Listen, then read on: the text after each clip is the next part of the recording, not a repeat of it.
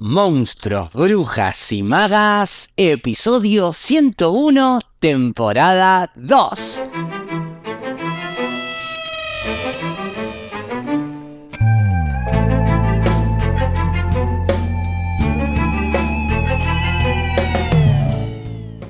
Bienvenidas y bienvenidos a un nuevo episodio de Monstruos, Brujas y Magas, un podcast producido por la Crespo Estudio, espacio multiplataforma que desarrolla actividades de formación, investigación, participación y encuentro vinculadas al teatro, el cine y la literatura.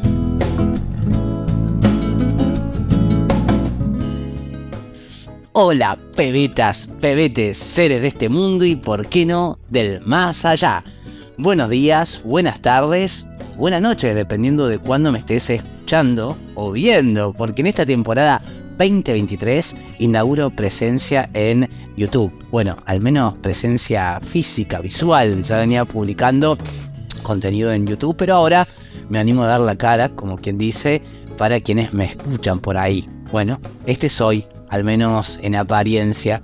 Vamos a ver si en Spotify también subo video y ahí pueden elegir si verme o escucharme y esto seguramente va a generar alguna que otra interferencia, al menos para mí, ya que voy a estar como también atento también a, poder mirarlos y también a quienes me escuchan. Bueno, como sea, eh, bienvenidos y bienvenidas al primer episodio de esta temporada 2 de Monstruos, Brujas y Magas, el podcast sobre libros, arte y escritura, en donde les comparto reseñas, análisis, entrevistas, audiolibros y todo, todo para quienes aman leer o, por qué no, escribir.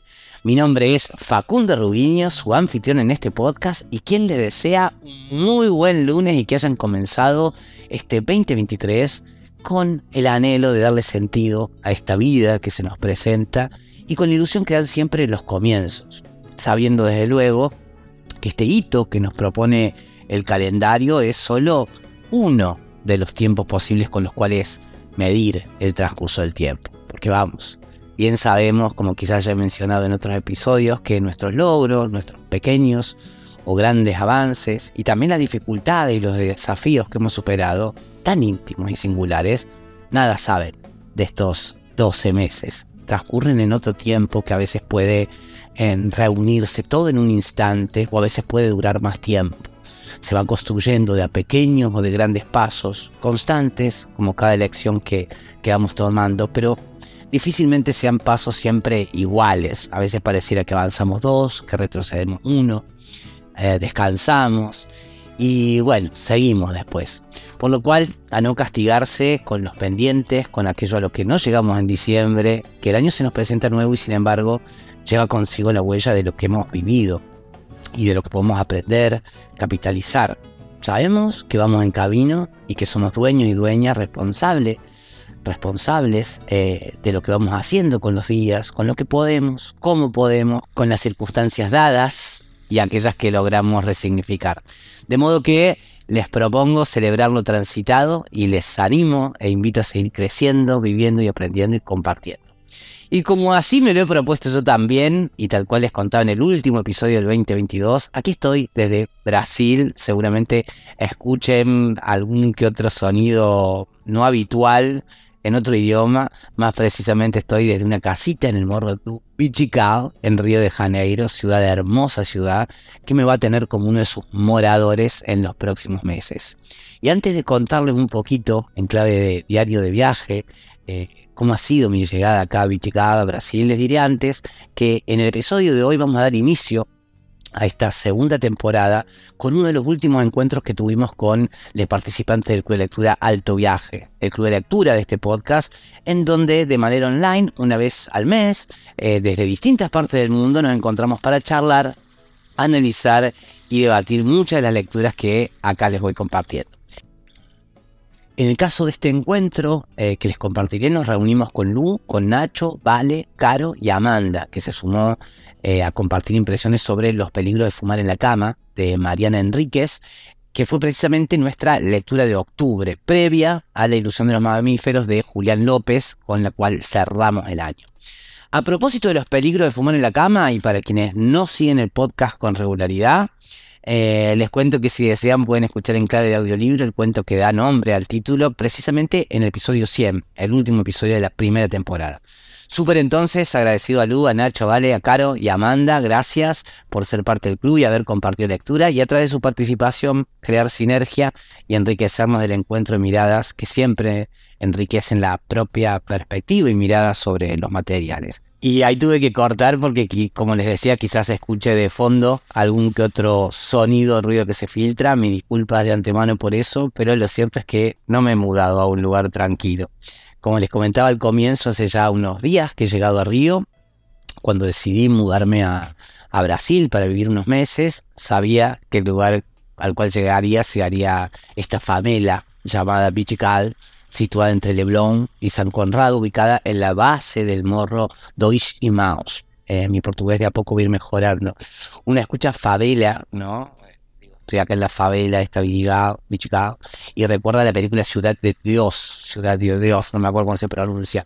O le viene cierto imaginario asociado a la favela, o al menos así me sucedía a mí. Pero lo cierto es que desde hace años estas comunidades se han, se han urbanizado muchísimo en, los últimos años y hoy son barrios acá en Río, con determinadas características sí que los hacen especiales, pero barrios al fin. En lo personal, me pasaba que después de tantos años viviendo en una ciudad como Buenos Aires, decidí que necesitaba eh, cambiar de perspectiva, de ángulo, quizás algo de tedio a mí mismo, a ese determinado tipo de, de mirada. Em, hay quienes dicen que el sabio sabe sin viajar. Quizás eh, sea cierto. Y hay quienes viajan también para encontrarse. Yo necesité hacerlo y viajé para perderme, en realidad. Perderme aunque sea un poco, en otra cultura, en otros rituales, en otro idioma y en otro paisaje. Al llegar a Vichigal, la primera cosa que me, que me sorprendió fue precisamente el paisaje. Desde acá, desde la casita donde estoy eh, grabando, se puede ver desde el balcón más allá la ciudad y el mar. Ahora es de, mañana, acá amanece muy temprano, a eso las cuatro y media, y mientras grabo, ya son casi las seis, eh, llega desde abajo la brisa del mar, eh, el olor a café, las voces de los trabajadores y trabajadoras que salen a trabajar, que se preparan para el día a día y, hablan este idioma que aún no, no, no llego a comprender. Pero no voy a romantizar. Desde luego también en este paraíso, en esta abundancia, se entrecruzan el lujo, la desigualdad. Hay peligro también en esta cotidianidad, en donde cada tanto me cruzo con pibes que están en una, que bajan a mi lado por el morro para ir a tomar algo, mientras bromean, mientras juegan, pero mientras también eh, están desafiando el peligro.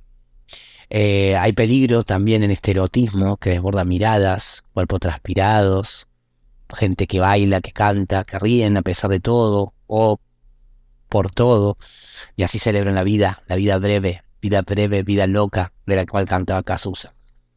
Al llegar mi hermana, mi anfitriona, me dijo, hay gente que queda atrapada en este paraíso, gente que llega y no se va más, gente que se olvida de a qué vino o cómo volver. Me dice, acá hay mucho de todo, es fácil perderse. A eso vine, pensé, y sentí miedo y entusiasmo y fascinación. Y como siempre, la literatura ahí para espejar, para revelar, para hacer símbolo y poetizar la realidad. Y yo, siempre tan amigo de encontrarle conexiones a lo que aparenta ser azar y quizás es pura casualidad. ¿Y por qué le digo esto? Bueno, porque justamente en febrero vamos a leer en Club Lectura Pedro Páramo de Juan Rulfo, que de alguna manera nos sumerge, si no en un paraíso, en un paraíso perdido, en una suerte de valle que alguna vez en el pasado lo fue, y en el tiempo en el cual se nos relata de manera fragmentada, se nos presenta en cambio como un valle que pareciera ser algo así como, como una suerte de purgatorio, en el cual rondan las voces, los relatos de los que ahí vivieron, los recuerdos y que ahí quedaron. Todo en la pluma y la magia de Juan Rulfo, uno de los escritores latinoamericanos más importantes, precursor del llamado boom latinoamericano, el cual ya le hemos dedicado algunos que otros episodios, que si quieren pueden buscar en el buscador. Esa va a ser nuestra lectura de febrero, en la lectura, a la cual, como saben, si lo desean, pueden inscribirse haciendo clic en los links que les dejo en las notas del episodio. Y como saben, los oyentes leales, la lectura es una actividad online para leer en compañía desde cualquier parte del mundo. Previo a nuestro encuentro les voy enviando semana a semana un newsletter que incluye la guía de lectura, análisis, material complementario, para que al llegar al encuentro la conversación, bueno, se vea más enriquecida por ese estudio previo. La idea es, desde luego, estimular no solo el, hábito de la lectura, sino también el hábito del encuentro, para profundizar, para debatir, compartir miradas que enriquezcan la propia percepción de la obra y del material.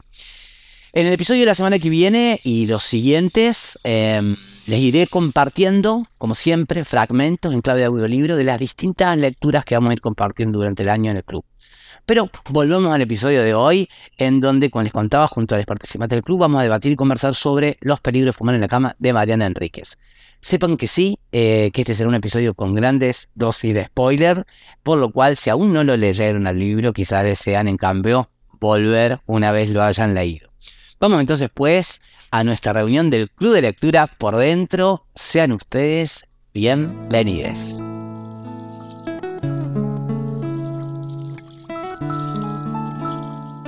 Si les parece, arranquemos pues entonces, Amanda te cuento, es bastante como, como habrás visto, quizás es bastante...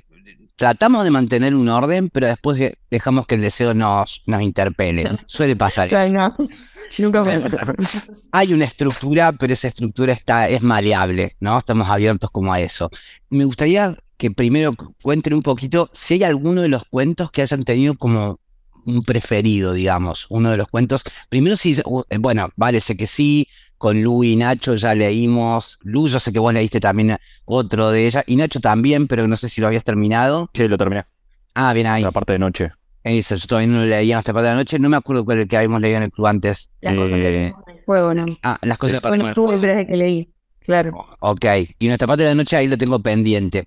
Bueno, si quieren contar esto, duras que vinieron de antes, porque también tiene una data, y, bueno, qué les pasó también en, en, comparativa o dialogando con los otros materiales, ¿no? Un poco lo que nos pasó cuando vimos a Camila Sosa Villada y que ya en la lectura ya no es tan eh, cuando uno llega al autor o a la autora después de haber leído otros materiales, ya no es tan virginal, como quien dice, ¿no? Ya llega como uno con una carga, expectativas a favor o, a veces hasta eh, no tanto. No, o sea, a mí me pasó que es como que ya siento que se conectan todos con todos. Eh, hay uno de los cuentos que para mí ya lo había leído, pero no sé, creo que era La Virgen de la Tosquera, el que se iban a ahí al pueblito en el sur a nadar todo, siento que ya lo había leído. En mi cabeza tipo lo iba leyendo y es como, che, esto ya lo sé.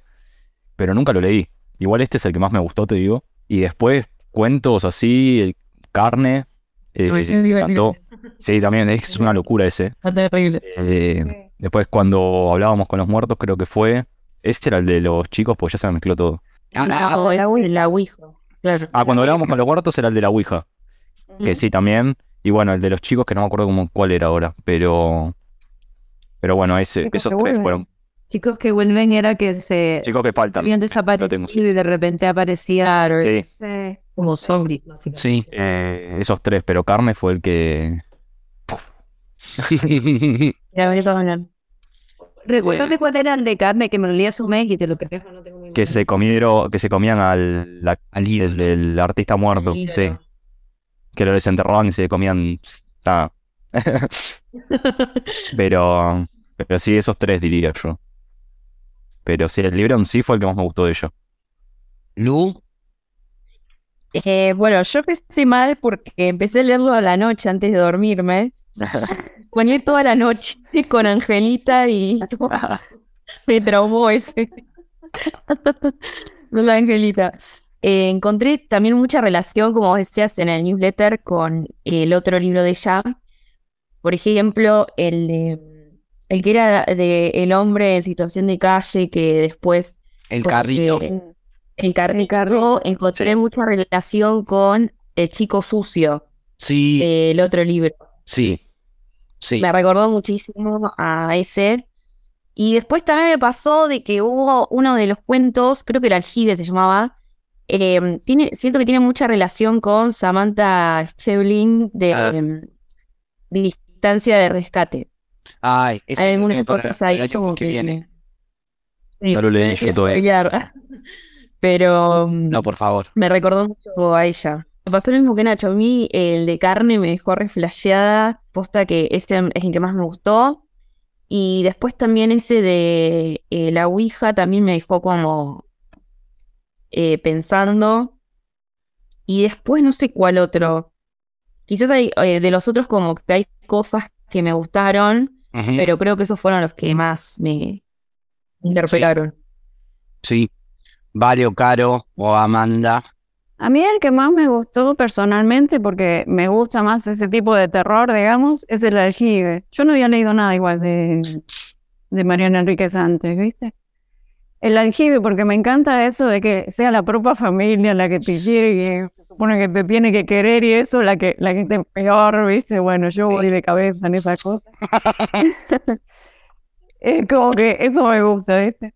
La parte oscura, digamos, de, de la fantasía de, la familia feliz. Pero me hizo también, mira que no reía Samantha Schweblin, no sé bien cómo se dice, pero también relacioné con distancia de rescate porque la había escuchado una vez que la distancia de rescate es el tiempo que vos eh, tenés para rescatar a un chico, por ejemplo, no me acuerdo si es puntual así, ¿no? Pero a un chico que le está por pasar algo, ¿no? Sí. Pero tienen aljibe en un momento también, como que quieren atajarla para que no se tire al aljibe y me hizo acordar eso de la distancia de rescate, ¿viste? Como que llegaban a tiempo para que no se, no se asome al nivel, no sé.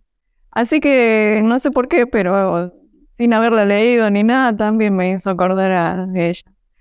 Y después me gustó mucho, mucho, eh, bueno, Carne me encantó también. Y ¿Dónde está el corazón? Ah, eh, el de los latidos, ¿no? La de los latidos y del chabón que se deja hacer de todo y la otra que quiere ya abrirlo y también, viste, me encantó porque es como una amistad contra enferma. Bueno, esos terrores me gustan a mí. Sí, sí, sí, sí, sí.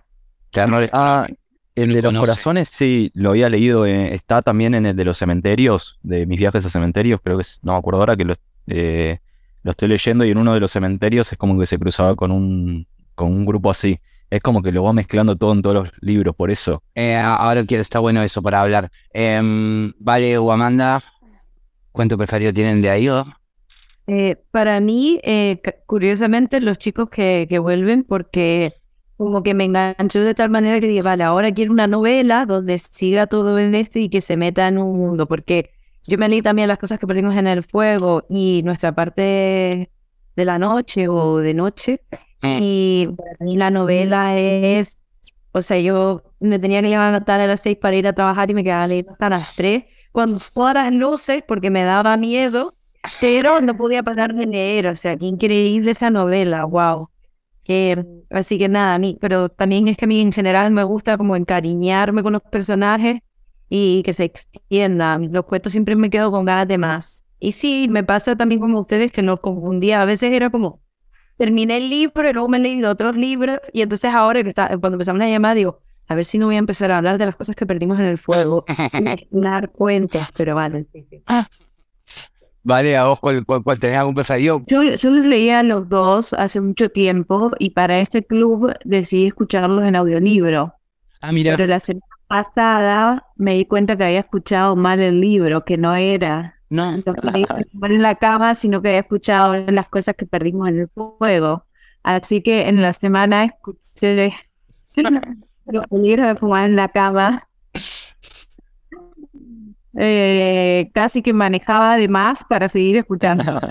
Eh, hacía también más largos. Me gustó mucho, no sé si es que me gustó muchísimo, pero me impactó tremendamente Carne. O sea, fue un libro que de hecho, me acuerdo en donde estaba manejando y todo cuando lo escuché, me, me pareció como tremendo, tremendo, que en realidad más que habla, más que terror, me parece que habla de enfermedades psiquiátricas graves, ¿no? Más que, más que terror. Pero sí, me, me encantó Carne. Todo en donde estás corazón, eh, el de los latidos y demás, también la mente humana es increíble. Y, y, el aljibe. Eh, esos tres fueron los que los que más me gustaron. Como te digo, carne me impactó muchísimo, ¿no? Entonces por eso como que me quedó el que dije, wow, bueno, tan loca, tremendo. Pero, a ver, son los que más me gustaron. En general los dos libros me gustan mucho, aunque me gustó un poco más las cosas que perdí, eh, sí, las cosas que perdimos en el fuego. O sea, no es que uno no me gustó, simplemente que entre los dos un poquitito más el otro, pero, pero esos tres cuentos me gustaron muchísimo. Yo, a mí me pasa que tengo desdibujado un poco, quizás me pasa como a Nacho o, o como que me remiten los cuentos. No creo que, eh, que, que se repita, creo que hay un imaginario común, hay un imaginario común, pero no, no es que me pesa, ¿no? Como quizás nos pasó con otro libro que decimos, che, acá hay como una repetición del procedimiento, acá hay como... Ah, de Casilda, por ejemplo. Claro, digo, no lo siento tan así, es como que siento como que... No, yo es como que is- construyó su mundo Ujú. dentro de ese mundo es como que va contando cosas distintas, pero que tienen relación entre sí. Pero Tal no es que se repiten. Tal Es cual, como que está todo dentro del mismo mundo. tal y eso cual. está buenísimo. Es como, sí, un storytelling, ponerle por decirlo de cierta Sí. forma, que sigue.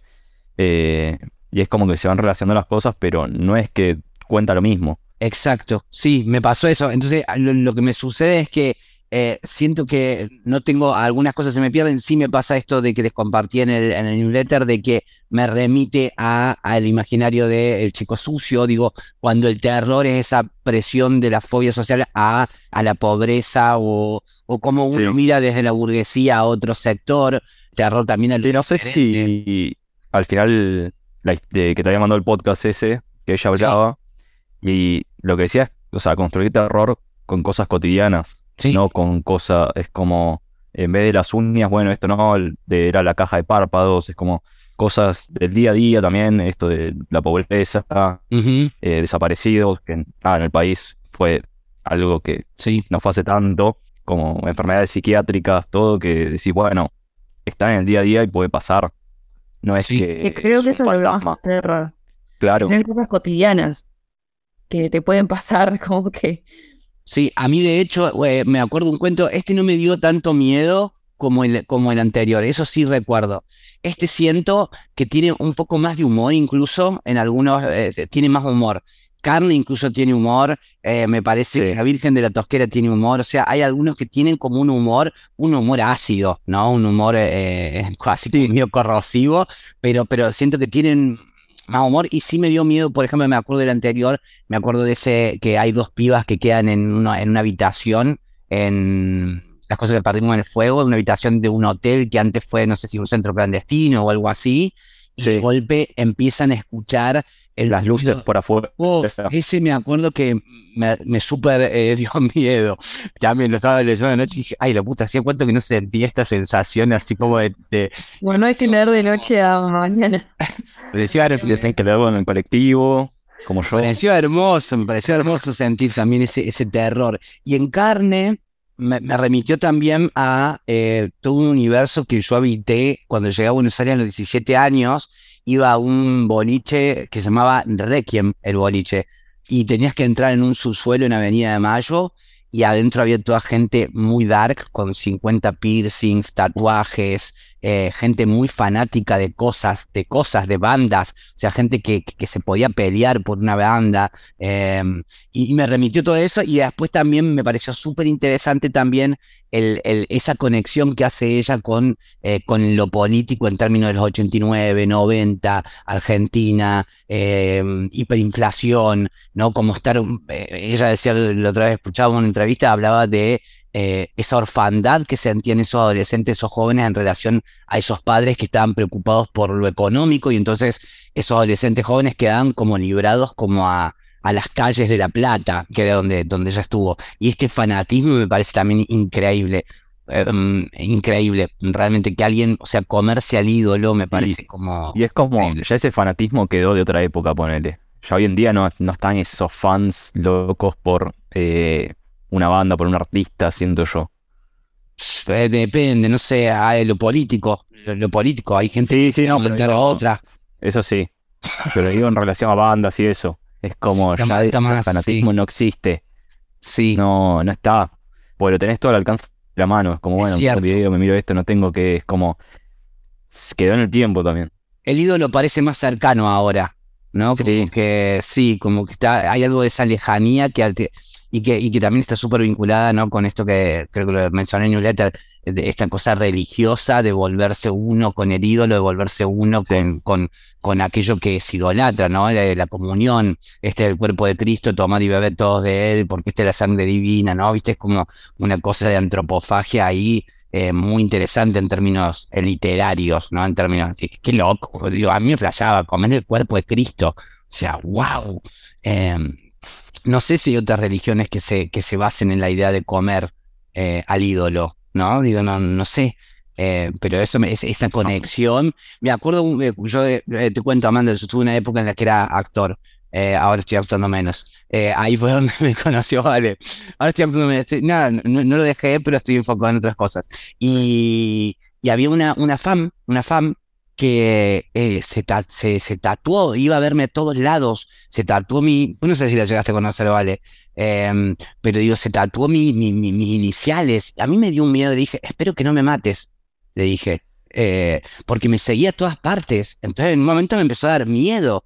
Eh, yo dije, ¿qué, qué, onda? ¿Qué, qué, qué, qué, qué- digo, ¿qué va a hacer? Digo, te vas a arrepentir toda, toda la vida de ese tatuaje, digo. Este, ¿qué te va a pasar a los 25 cuando estés pensando en otra cosa? Ya, increíble la idea esa de, de- por eso me parece que eh, a mí me ayudan, digo, también me gustó mucho Carmen por eso, porque desarrolla varias cosas a la vez, varios planos, el desarrollo del campo imaginario, el desarrollo de lo político, lo social, y al mismo tiempo eh, ese mundito me parece hermoso, ese mundito de rockers adolescentes, me parece genial. Eh, en el desentierro de Angelita les quiero preguntar, ¿qué sensación le da? Lo estaba releyendo hace un rato, a mí no, no me dio tanto terror, hasta me pareció que tenía ternura, pero, pero digo, a, alguna, alguna de ustedes creo que, que, que, que le dio más como ahí. Pero, pero ¿qué les pasó con el... ¿Qué les com- No sé, No, a mí me dio asco nomás. asco. Sí, repulsión. Me- La montada de que te caen las partes del cuerpo, eso como que hay. Con esto soñé, como que pensaba en esa textura, como que no sé. Sí, sí, Igual también creo que nosotros tenemos una concepción eh, muy distinta como en eso de la muerte, como esto de que te visiten tus muertos o pensar en, en los muertos. Va, por lo menos para mí es como, no lo veo como algo lindo o algo agradable. En otras culturas sí. ya lo pueden tomar de otra forma. Sí, de hecho esa idea, ¿no? De, de, de, de- lo que vuelve, ¿no? Sí, claro, de lo que vuelve. Y esto que decía Caro también de la familia como, como terror, ¿no? Pero también la historia familiar, que un poco cuando leímos Naftalina, eh, creo que lo vimos, ¿no? La historia de los, los Ay, secretos, los secretos que esconde la familia como terror, ¿no? Los abortos, eh, las cosas que no se han dicho, todo eso que está ahí como generando eh, un pasado oscuro, siniestro. De hecho, Freud habla de lo familiar y lo, y lo que no es familiar como algo de lo siniestro. Pero en realidad pensar el terror como constitutivo de lo familiar, en vez de pensar el terror como algo que no le pertenece a la familia, decir, bueno, no, incluso lo familiar, esto que decía Caro, en el otro cuento también aparece. Entonces yo creo que esta cosa de que haya muertos enterrados en el patio, ¿no? Eh, la familia tiene enterrado muertos que no, sobre los que no se habló, sobre los que no se dijo nada y que están ahí, entonces por eso después, che, ya, ya está, acá está la pileta, ahora me va a dejar de joder. No, ese terror, esa, ese siniestro de lo familiar persigue a la generación, por eso digo que lo conecto un poco con, con naftalina y está ahí como produciendo esta cosa repulsiva en el mismo presente. Digo, y, y- y eso me pareció como interesante también. Y súper tierno a la vez porque ella no tiene, el personaje pe- princi- eh, que, que narra no, no tiene como un terror. Se la sube encima, Mm. eh, la tiene como un cachorrito, ¿viste? Como la, la llevé en el colectivo, ¿viste? Como eh, eh, es familiar, eh, digo, eh, tiene una Sí. relación familiar.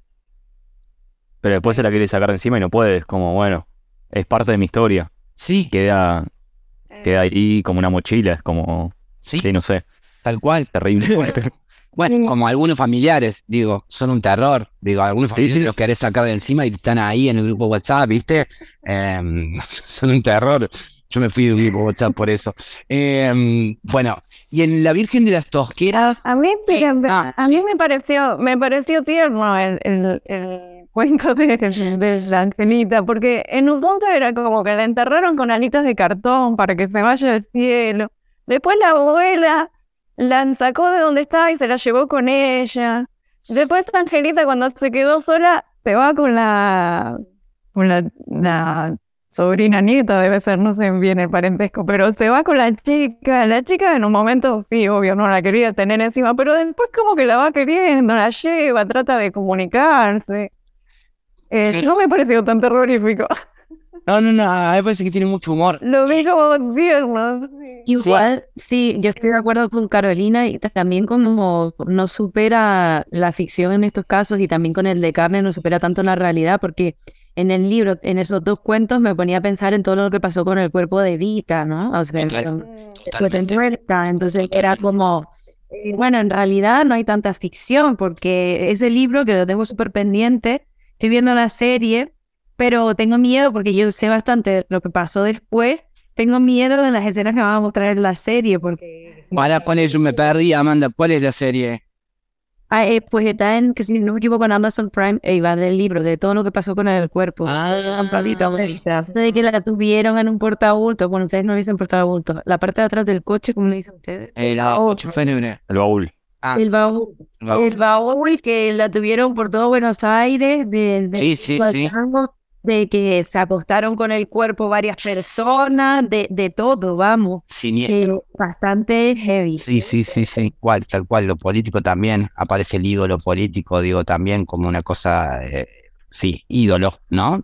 Em, ah, y, y me acordaba, perdón, me acordaba de que también cuando leímos Las Primas de Aurora Venturini, también aparece la idea del, de lo siniestro familiar, ¿no? De lo que queda oculto, eh, de, lo, de lo monstruoso también, del, de lo grotesco. Se- No sé si se acuerdan, Nacho, no sé si estaba Lu en, cuando leímos a Las Sí, sí, sí. Sí, con la hermana. Claro, claro. La discapacidad, todo. Es como. Sí. No, era terrible. Súper recomendable a quien no, no- no haya leído Las Primas de Aurora Venturini, súper recomendable. Después tenemos el otro que es eh, el otro cuento, La Virgen de la Tosquera, eh, que es de estas eh, pibas preadolescentes, adolescentes, crecimiento hormonal. ¿Qué, qué onda con ese, con ese, con ese cuento? Ese me traumó lo de los perros, porque acá en el pueblo, va, acá en Luján no, pero cuando yo iba a Jauregui a trabajar, hay muchos perros tipo de casas, pero que te salen a correr. O sea, literalmente son perros salvajes.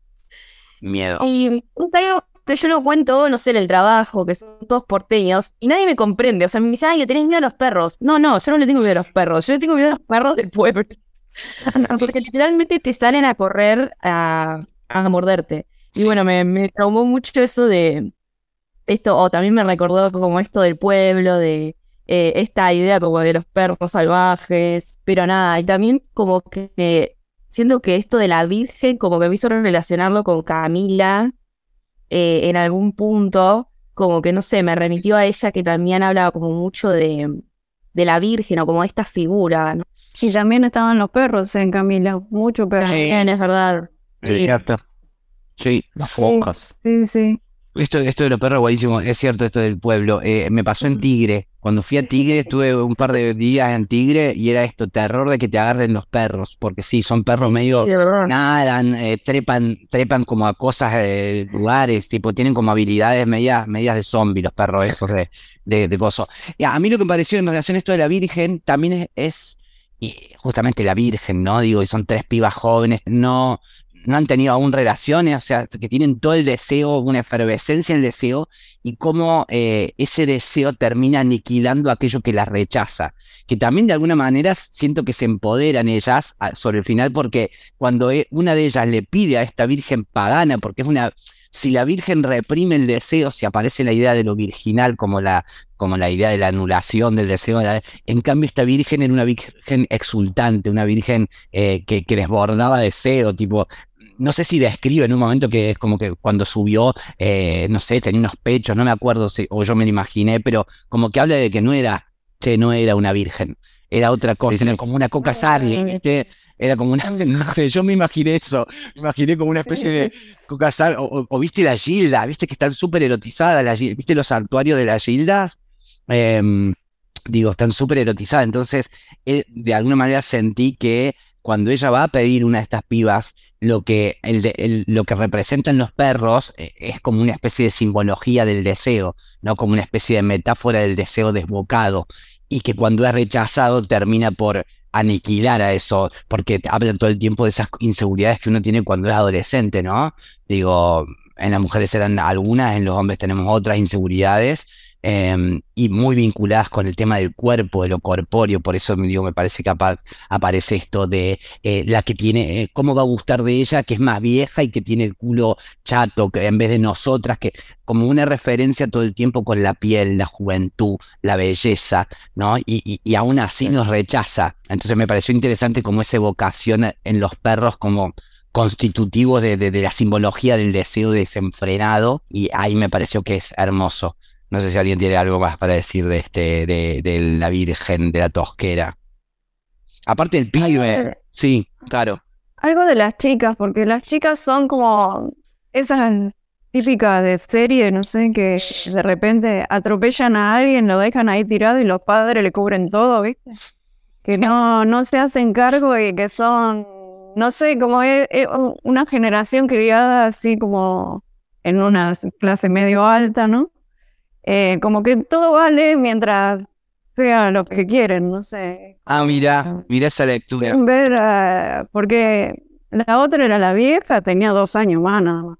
Era pobre porque vivía en un cuartito, no sé. El otro también era, en relación a ellos, era pobre también. Mira, se me pasó eso, no, no hice esa, sí. Pero me, me dio, viste, como esa sensación de que vale todo. O sea, se tienen que salir con la suya porque ellas son las elegidas, digamos, las privilegiadas, no sé, que vienen de una clase donde todo vale porque tienen plata, no sé. Mira, bueno, yo no... Algo así, me, pasa eso de, la chinga. Mira, se me... De cierto punto también envidiaban la libertad que ella tenía. Eh, y como que hacía mucha referencia a eso, que vivía sola, que hacía lo que quería, que... Sí, sí. Y claro. un día de relatos salvajes también, que el pibe joven, como de clase media alta, atropella a alguien y la sí. la culpa al que trabaja. Sí, sí. Sí, sí, sí, muy de ese estilo me pareció. Mira, esa, esa conexión con, con, con eso de, de, de, clase no la había hecho, lo, pensé más desde, desde, desde ese otro lugar. De hecho, cuando ella se va, me, me parecía como si la venganza ya estuviese realizada, ¿no? Como, pero, pero es interesante que además, eh, además de todo esto, está la cuestión de, clase. No, no, no lo había pensado ahí, está buenísimo eso. Bueno, y hablando de clases, y aunque también acá es curioso porque no hay tanta diferencia de clase que uno podría pensar, eh, digo, en el carrito, donde se ubica el relato en, en, algo más de barrio, o sea, no es que están acá en el carrito en un, en un barrio privilegiado, hay con urbanos, o sea. Sí, ahí lo que, o sea, es como, bueno, quién es tiene un poco de empatía, un poco de, no sé, ser buena persona y el otro, bueno, todo el resto. Sí. No sé.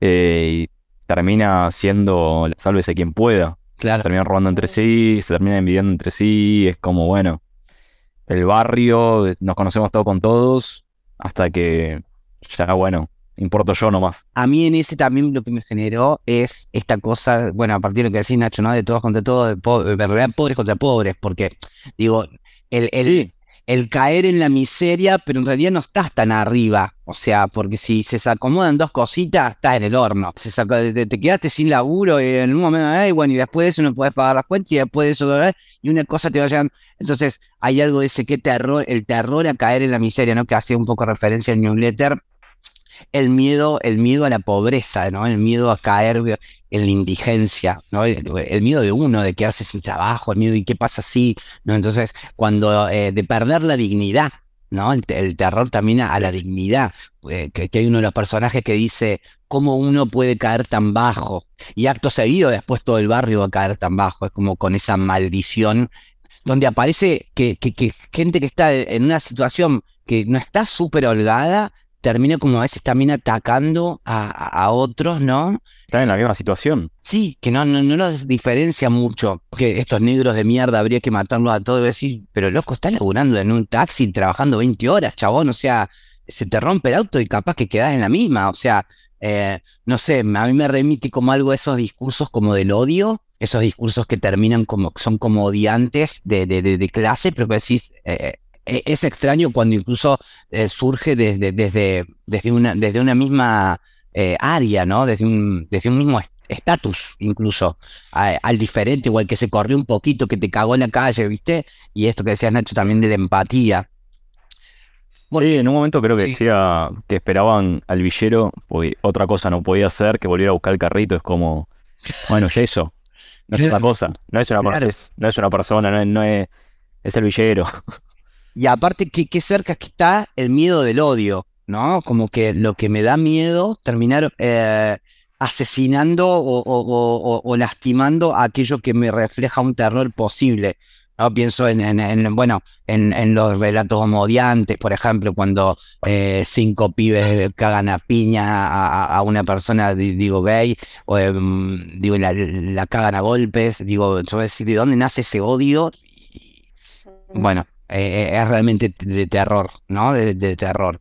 Si no pasamos a Rambla Triste, que se, me parece interesante porque es el único que habla algo de un tema que para mí está eh, dando vueltas y que de hecho escuchaba que ella quiere seguir profundizando, que tiene que ver con la idea de la exclusión de del que se va, ¿no? Ah, esa era el de la que iba, que el pueblo no lo dejaba irse, ¿no? En Barcelona, ¿no? Sí. Y no se podían ir del barrio. Eh, al margen de lo que pasó en este cuento en especial, me, me, me, llamó mucho la atención en general de todos los cuentos cuánto olor que hay. O sea, no sé, porque vos estás leyendo y es como visual más que nada, ¿no? Pero eh, llegás a sentir olores y no sé, es como que transmite bien lo del olor y eso en la ciudad, ¿viste? En, en Angelita, en el carrito, no sé, eso me gustó mucho porque es como que Está buenísimo esto que decís, eh, Caro, porque de hecho... Tiene tal sentido. Exacto. De hecho, una condición como de lo macabro tiene que ver con, con, esto de eh, el olor, lo que supura. Eh, por ejemplo, cuando, lo podrido, ¿no? Lo podrido, pues, el género Splater. El agua está eh, Digo, el chorreo, ¿no?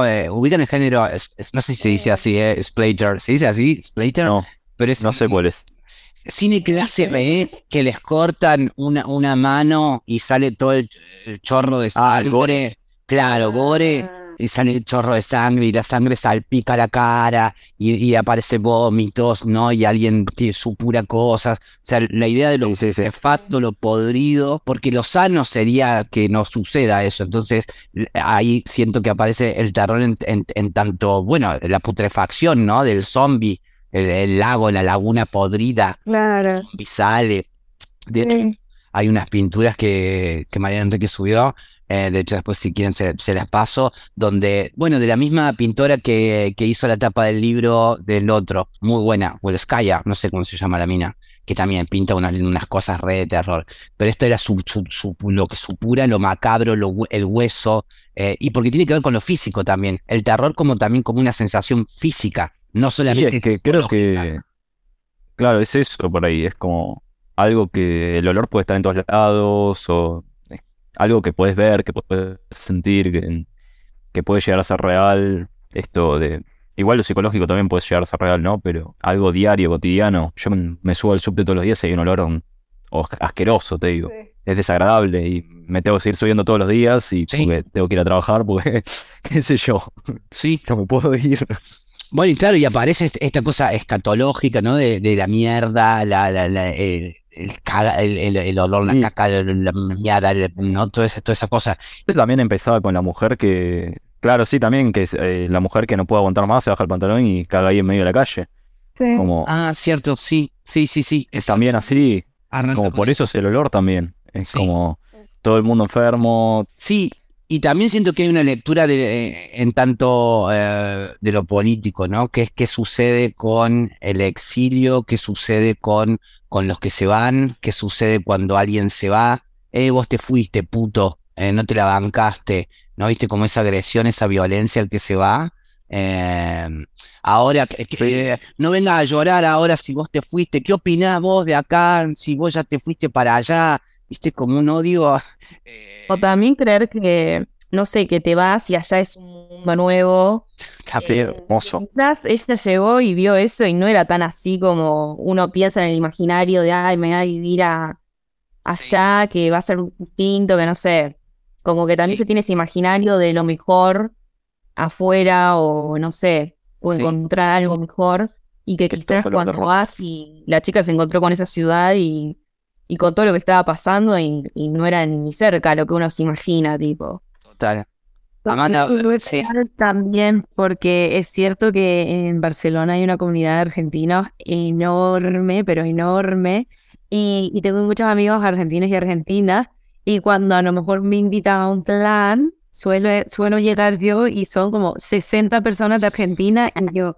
Y es como, wow, y todo lo que están comiendo es todo argentino, el mate, la, la carne la van a comprar una carnicería argentina. O sea, todo una, una cosa, o a lo mejor alguno vino de Argentina y traje alfajores o lo que sea. Y entonces es como, sí, como estás en un lugar, te quejas de ese lugar, pero mantienes todas tus tradiciones y vives en tu burbuja en realidad. Claro, claro, claro. De- también de, de algo de arrastrarla como la cultura y, y llevarla a otro lado y, y- y quizás no mutar tanto a veces.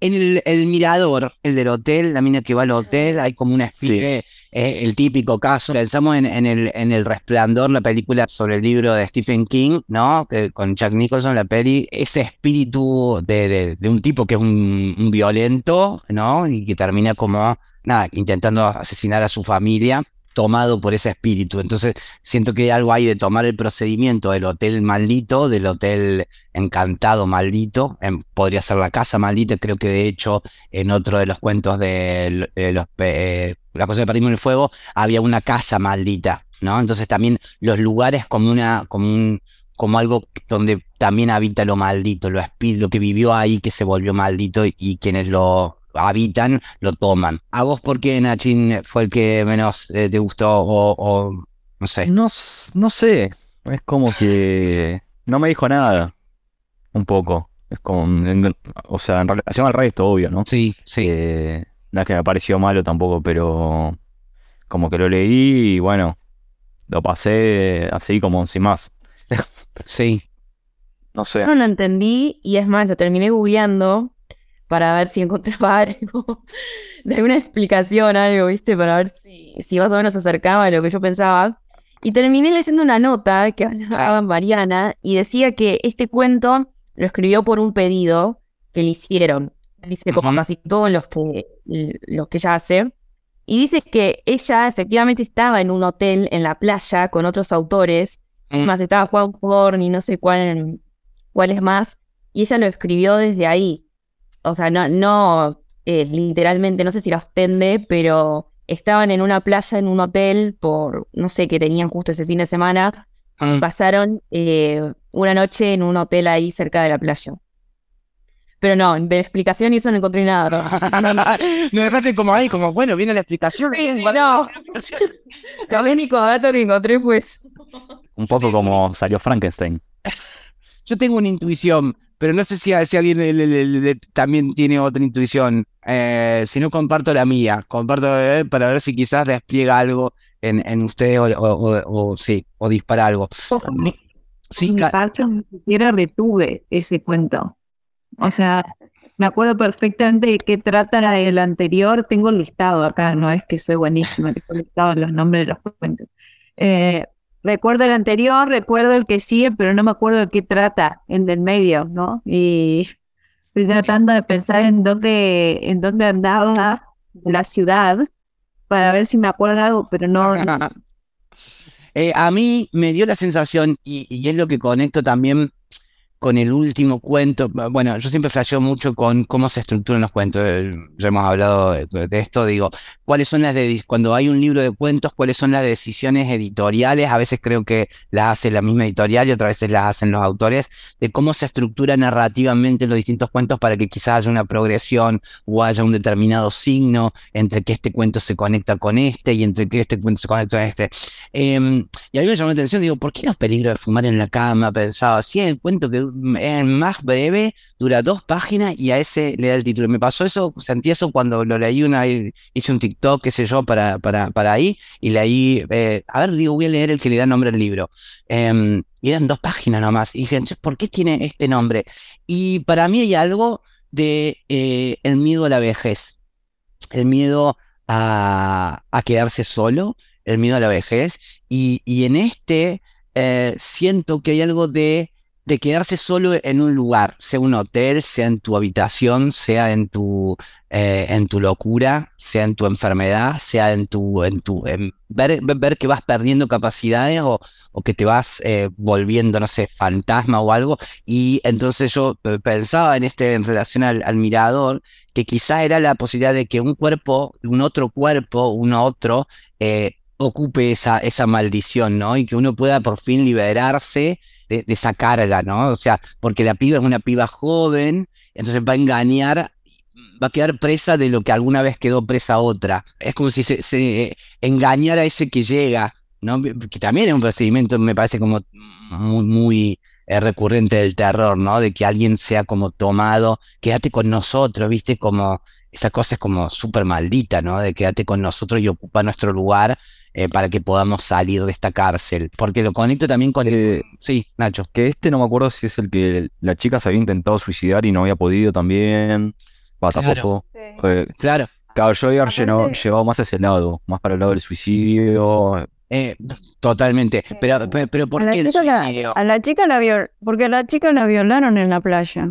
También. Sí, también, también. Y, entonces es como que no pudo sacarse eso, o sea, lo lleva siempre. Y, y de repente hay tanta agua porque es como que no puede llorar y no puede limpiar. Ah, lo está bueno. Y el fantasma es un poco por ahí lo que le pasó y otro poco es también el fantasma como que viene a darle una solución, porque si ella Claro. se suicida, eh, es como que puede terminar con eso que está cargando, que no lo puede. Sí. O sea, yo sen- sí, sentí que el fantasma no era real en realidad, sino que era toda imaginación de ella y que iba a terminar como saltando de ahí, de ese acantilado, de ese lugar. Es como, bueno, se terminaba liberando de todo que viviendo ni iba a poder. Algo así, no sé, había interpretado yo. Probable, es posible, re posible. Yo, yo, mm, claro, mi, mi sensación tenía que ver con esto de, de, de la soledad, de quedar en, en, en, en la soledad, producto de lo que sea, del dolor que Pero sea. lo que pasa que la soledad esa es por, por estar sola desde que la violaron, porque no contó Claro. nada, no le contó a nadie, Claro, se la claro. como pudo y ya está.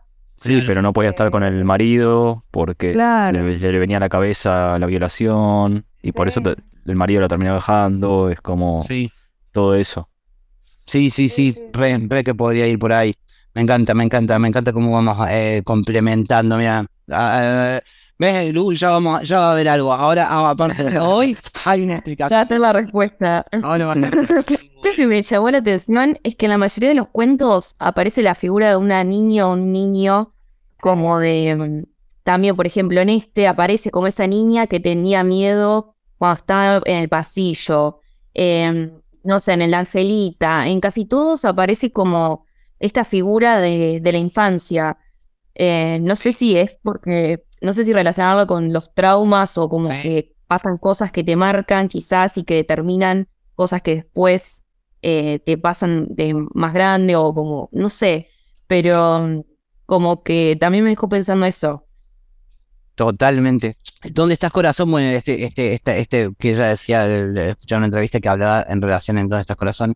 De estos foros en internet donde había gente que se encuentra con otro delirante que le, le escucha como late el corazón y, y se cuenta como que hay como gente que tiene Sí. miles, miles de views mostrando cómo le late el corazón y como que ya lleva a, fondo eso. Después tenemos, bueno, car- carne del que hablamos, eh, ni cumpleaños ni bautismos. ¿Cuál era ni cumpleaños ni bautismos? Exacto, el que hacía afirmaciones, Ah, ese. que en el aviso ponía ni cumpleaños ni bautismos, y en realidad es como la introducción para después.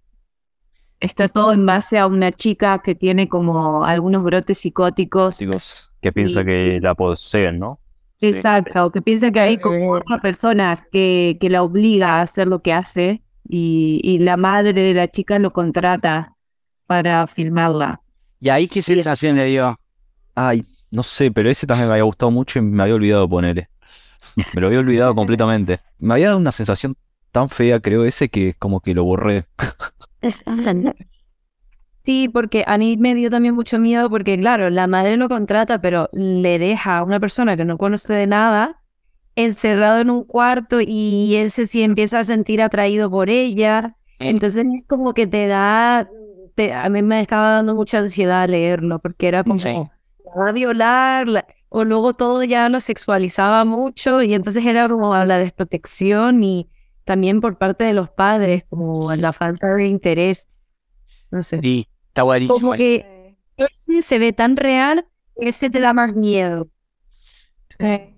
De hecho, ella usa una palabra que es por, que yo decía, ¿por qué usa esta? Oh, claro, y, y tiene que ver con eso. Ella usa una palabra en eh, ¿por qué no se vio más? ¿No? Que agarra y dice, es necesario mantener algunas lealtades. Y, y yo hacía conexión esto de la lealtad como, como él había trai- traicionaba de alguna manera esa confianza de, de esta madre o, o traiciona también la confianza de, de también al, al ir rompiendo límites, ¿no? Al ir rompiendo límites. Entonces, Claro, que igual ella venía rompiendo, claro, con, claro, con videos, con todo. claro. Yo hacía videos para pedófilos, para cualquier Exacto. persona. Sí, eso fue terrible en la pileta de natación con las nenas. Sin ningún tipo de, de, remordimiento. de remordimiento, ¿no? Como, Es como es trabajo. Sí, es, es- es- Claro. es un bautismo, boludo. Vas, ¿viste? O sea, como que puede estar en el mismo lugar eso que lo otro. Me llamó la atención es, ese uso de la palabra y por qué es que se separa, ¿no? Como, la manera que me, me pareció como muy, muy eh, interesante, muy inteligente, como mostrar la separación del vínculo sin decir era un friki de mierda. em, ¿no? Hay algunas lealtades, ¿no? Como que cuando algo se rompe, ¿viste? Es como, no sé, yo la, la, la- Sí. de ahí. Y bueno, chicos que, a mí chicos que vuelven me encantó. Me encantó porque me imaginé la peli.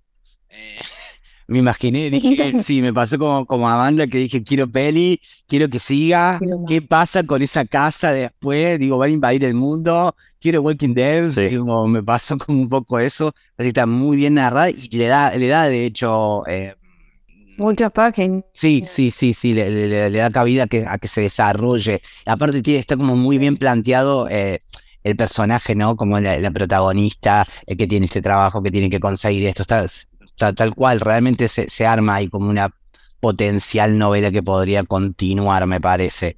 Eh, los aliados, ¿no? Quienes se oponen, la burocracia que se opone, el sistema, Sí. viste, que, ¿qué querés, mamita? ¿Viste cómo viene la piba que le da cagar una piña, que yo la violar, bla, bla, bla? Eh, bueno, mamita, ¿no? Yo me imaginaba como toda esa secuencia en esos lugares también, ¿no? Que recién tanta data, tanta, tanta data jodida y cómo después a veces se, se puede deshumanizar también en, en lo burocrático y esa idea de qué pasa con todos esos pibes o pibas que por la precariedad, por lo que sea, por estar en situaciones de vulnerabilidad, eh, se fuman. Parece que pareciera que se fuman. No están desaparecidos, pero, pero sí en la situación, entonces como que hay algo también con la identidad y eso me parece como algo que, que, que está muy presente en, en varios de los cuentos. De hecho, Angelita, ¿no? Digo, también me parece que darle nombre al, al fantasma siempre es constituirlo como una presencia potente, porque si no es como, wow, un fantasma, pero si le pones nombre al fantasma, eh, ya es otra cosa. Con el de Angelita, que Vanadis creo que es la chica, ¿no? Tiene tatuadas las alas en la espalda. Y Ah, Esta la enterraron con aritas de cartón. Y no sé si, porque parece adrede, ¿viste? O sea, yo qué sé. sí. En algún punto puesto. puede ser, porque si no, no lo hubiera, no lo hubiera repetido. Y después lo que me impresionó mucho de este cuento, que no sé si estuve flasheando o qué, que, pero que se juntaban todos en una casa rosada. Y lo que, lo que simboliza cada casa rosada, ¿no? Es como algo político, qué sé yo, ¿viste? Ah, mi- claro. Vanada Ah, que hace caso a, a- a la reina de las mujeres, no sé por qué Vanada cuando explica, cuando explica el significado del nombre también era algo allí. Lo tendría que buscar, pero estaba bien. mira, puede ser. Eh, puede ser. Eh, Y aparte la elección del nombre, o sea, Y después que hace del invierno, del verano, viste que acá está como el dicho ese de hay que pasar el invierno. sí, hay que pasar el Eh, invierno. Los chicos se guardan mientras pasa el invierno, van a salir en verano. Sí, No sé, sí, sí, sí. Por la casa rosada más que nada, ¿no? Porque no, no es gratis poner una casa rosada, justamente. No, Eh, claramente. Podría haber sido de cualquier otro color. Sí, sí, sí, sí, sí. Yo, yo no me acordaba esto, yo no me acordaba de esto, que la casa era rosada. Mira, claro. Van al lugar donde se construye. Sí, sí, sí. En- en- entendiéndolo así, ahora que lo trae, eh, claramente es, van al lugar que, que el Estado deja, deja vacío. Si, Sí. si van a tomar la casa, es porque va- van a tomar, si el, si el Estado no toma en responsabilidad en, en esas ausencias, no toma em, entidad, bueno, hay algo de eso que va a ocupar ese espacio, ¿no? Digo, podría ser ahí.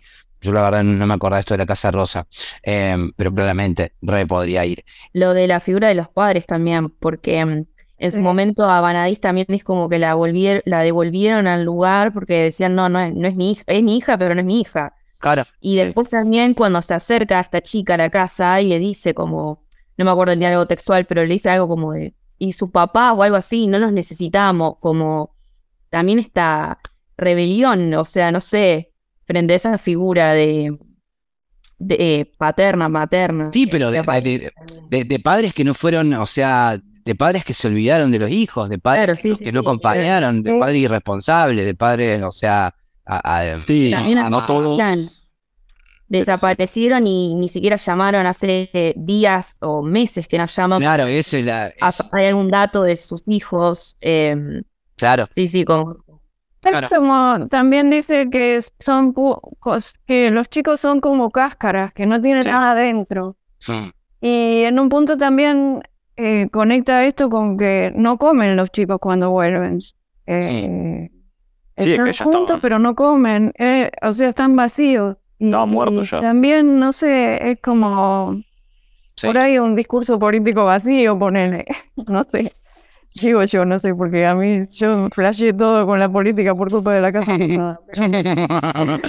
Eh, bueno, hay una data ahí, claramente, sí, sí, sí. Es como decir, claro, digo, si, si no, no es amarillo de casa, digo, así que sí, hay algo de eso que para mí re. Pensaba en, en- en relación a lo de los ángeles, que, que es una figura de divina. De hecho, eh, la portada de uno de los libros es como este ángel caído, ¿no? Este, o este ángel, ¿cuál es el libro que tiene como retratado la, la mirada de uno de los ángeles? Ese es el que no leí. Hay uno, noche. Ah, no sé. ese, ¿La parte de noche? ese tiene como hay una, hay una, Ah, no me acordaba. la portada es un ángel y es, y es un ángel que creo que fue rechazado de- de- del cielo o algo así, no, no me acuerdo cuál es la historia de ese ángel. ¿Qué Pero digo- de un ángel aún? Claro, pero ver, tiene una historia ese ángel, es una pintura, Claro. sí. es una pintura, pero tiene toda una historia ese ángel, es, es un ángel que, que, que creo que se como que renunció Ah. a lo divino, fue expulsado de lo divino. Ahí está, esa, hermosa esa mirada. Y es un recorte porque el cuadro es más completo. Sí, El cuadro es, eh, por eso no me acordaba. Em, entonces, digo, claramente hay algo de la figura del ángel, eh, ¿no? Esto que decías, Caro, que aparecen la- los angelitos, ¿no? Como, como, no sé, como lo divino que ya no es, o lo divino que, que se cayó de lo divino, o lo divino que se revela lo divino. Entonces me parece que, que es una, también un alto símbolo, y, y lo tiene en la historia. En la historia el ángel eh, es, tiene una carga simbólica zarpada. Em, entonces está buenísimo esto que decías, que claro, aparece con, con la piba y aparece también las alitas de, de Angelita. Eh, y bueno, ya eh, cerrando, los últimos dos son mi conexión a internet es inestable, como la vi. Em, los peligros de fumar en la cama y cuando hablábamos con los muertos, el de la Ouija. Que nos gustó.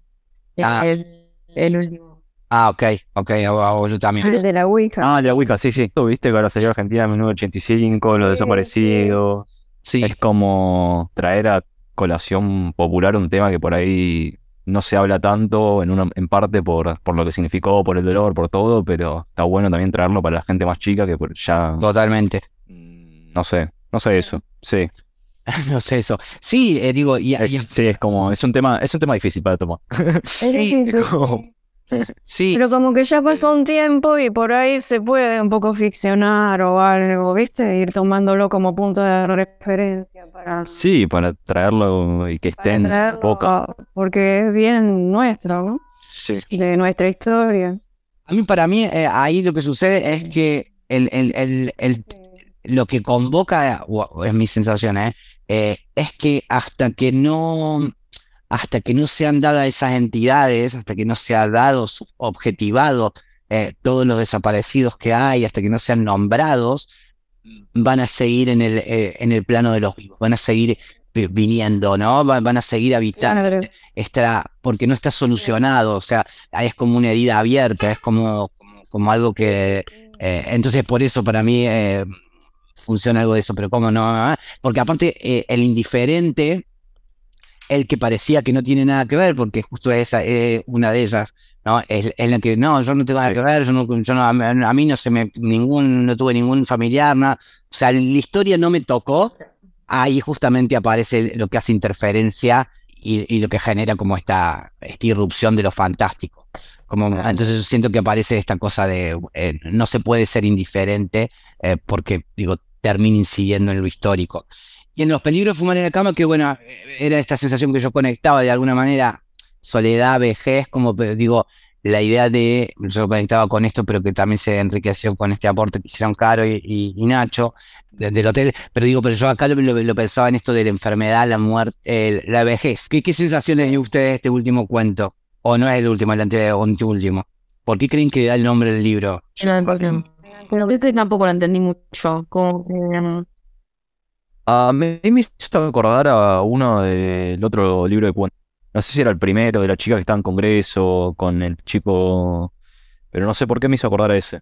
Claro, pero ahí.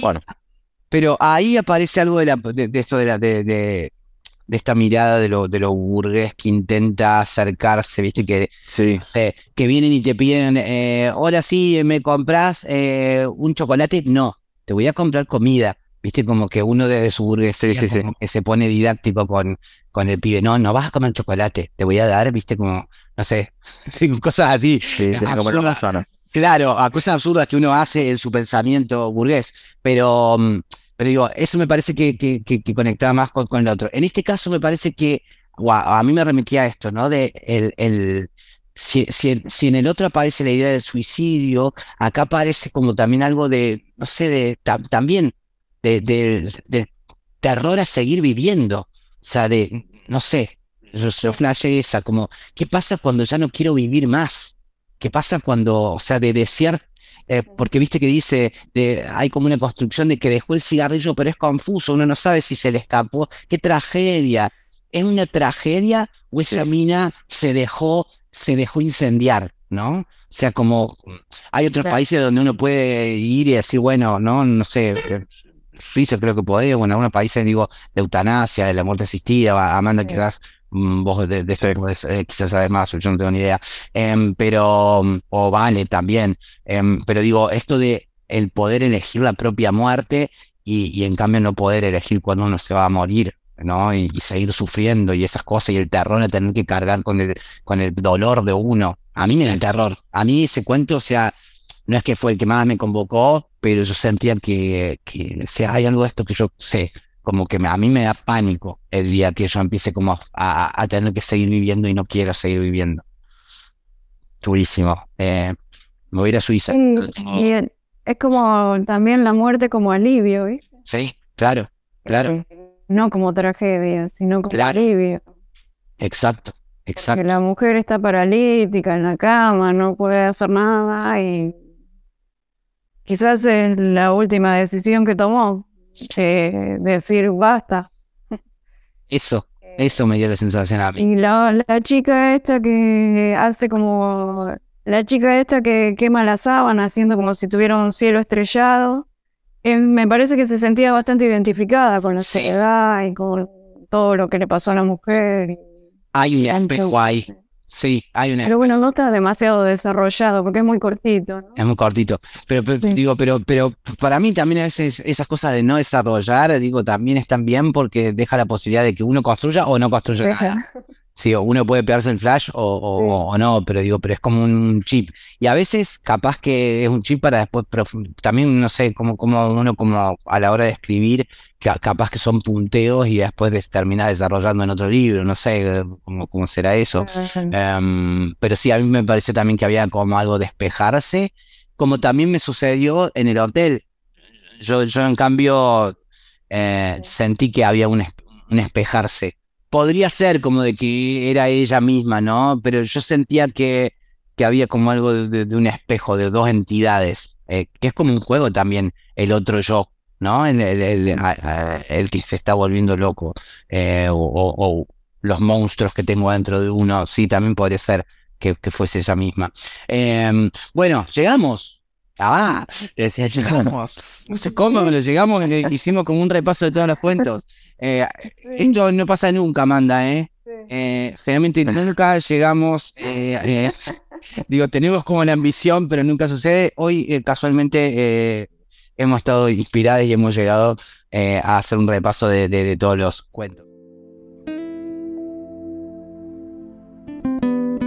Bueno, y ahí estuvimos a plena charla sobre los peligros de fumar en la cama de Mariana Enríquez, que leímos en octubre con Amanda, Lu, Caro, Nacho y Vale, que sin duda han enriquecido con sus miradas el programa de hoy, por lo cual les estoy sumamente agradecido de que hayan aceptado una vez más que pueda compartir con ustedes este contenido.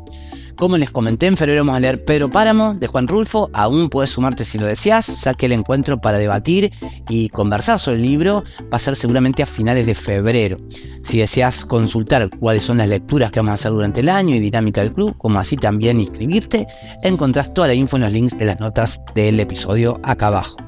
Y si no estás seguro o segura de sumarte a nuestro encuentro online, pero te gustaría recibir el newsletter de manera gratuita, también en las notas del programa lo puedes encontrar.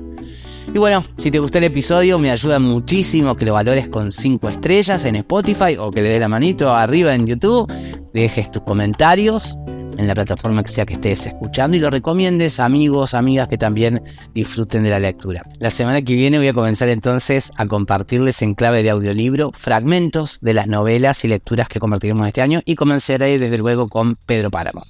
Bueno, eso es todo por hoy. Acá quedamos y así se ve este episodio número 101 de esta segunda temporada de Monstruos, Brujas y Magas, en donde deseo haberles aportado contenido que haya sido de su interés y haber sido buena compañía porque ustedes han sido buena compañía para mí y valoro mucho que me sigan acompañando para aprender, descubrir, redescubrir y, por qué no, encontrarnos en el camino de este alto viaje entre monstruos, brujas y magas.